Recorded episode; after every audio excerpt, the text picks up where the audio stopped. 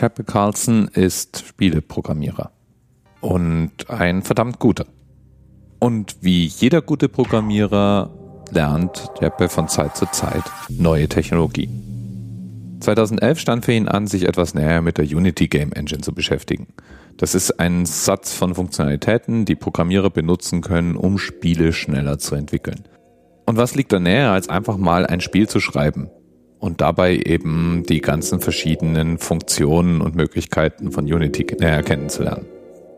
Als Fingerübung überlegt er sich deswegen einen Plattformer zu bauen, also ein Jump and Run in 2D.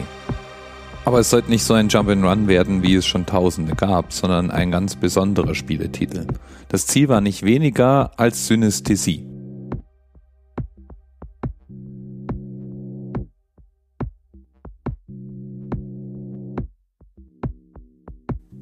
Falls du dir jetzt denkst, hä? Was? Das ist ein sehr interessantes Phänomen, bei dem Menschen verschiedene Wahrnehmungen zusammenwerfen. Also zum Beispiel Farben plötzlich riechen können oder Töne sehen und so weiter.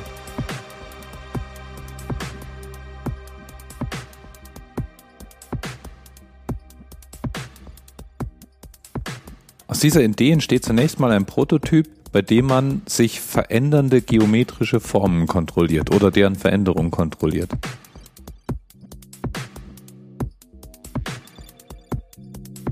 Es dauert gar nicht so lang und es wird klar, dass der Spieltitel, den er angefangen hat, ein bisschen mehr werden wird als einfach nur eine Fingerübung. Und so holt er sich Hilfe.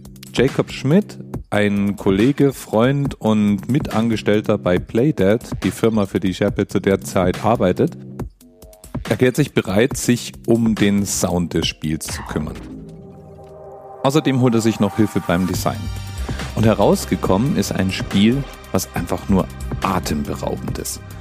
Ich empfehle dir wirklich mal das Video, das ich in den Notizen zur Sendung verlinkt habe, näher anzugucken. Ich habe noch nie einen derart simplen, aber hypnotischen Spieletitel gesehen.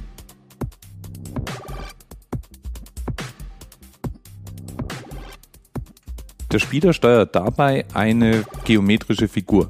Und je nachdem, was man macht, ob man nun springt oder rollt oder ruhig auf der Stelle ist, verändert sich deren Form. Auch die Musik und die Formen und Farben der Umgebung passen sich dem jeweiligen Spielzustand an. Und relativ schnell kann man eigentlich gar nicht mehr weggucken.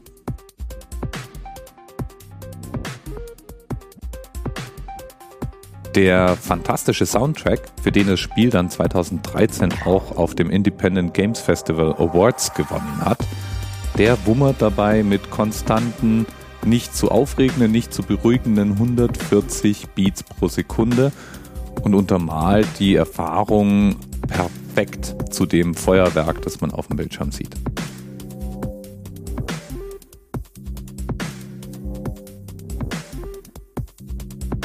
Es ist auch dieser Soundtrack, der dem Spiel dann seinen Titel verleiht. 140. Jacob oder Jakob wahrscheinlich eher hat mir freundlicherweise erlaubt, diesen Soundtrack als Untermalung für diese Episode zu nehmen. Aber wenn man sich das komplette Video, das ich verlinkt habe, anschaut, wird schnell klar, es ist nicht nur ein einzelner Soundtrack, es ist eine ganze Komposition aus ineinander übergehenden Beats.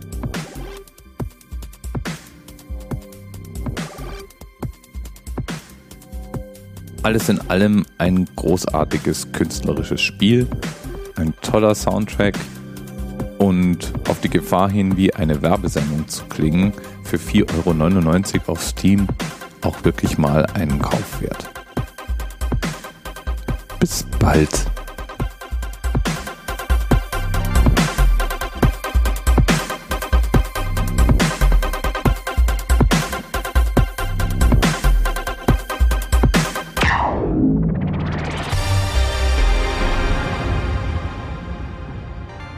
TMRS 10, 9, 8. The experience of 47 individual medical officers.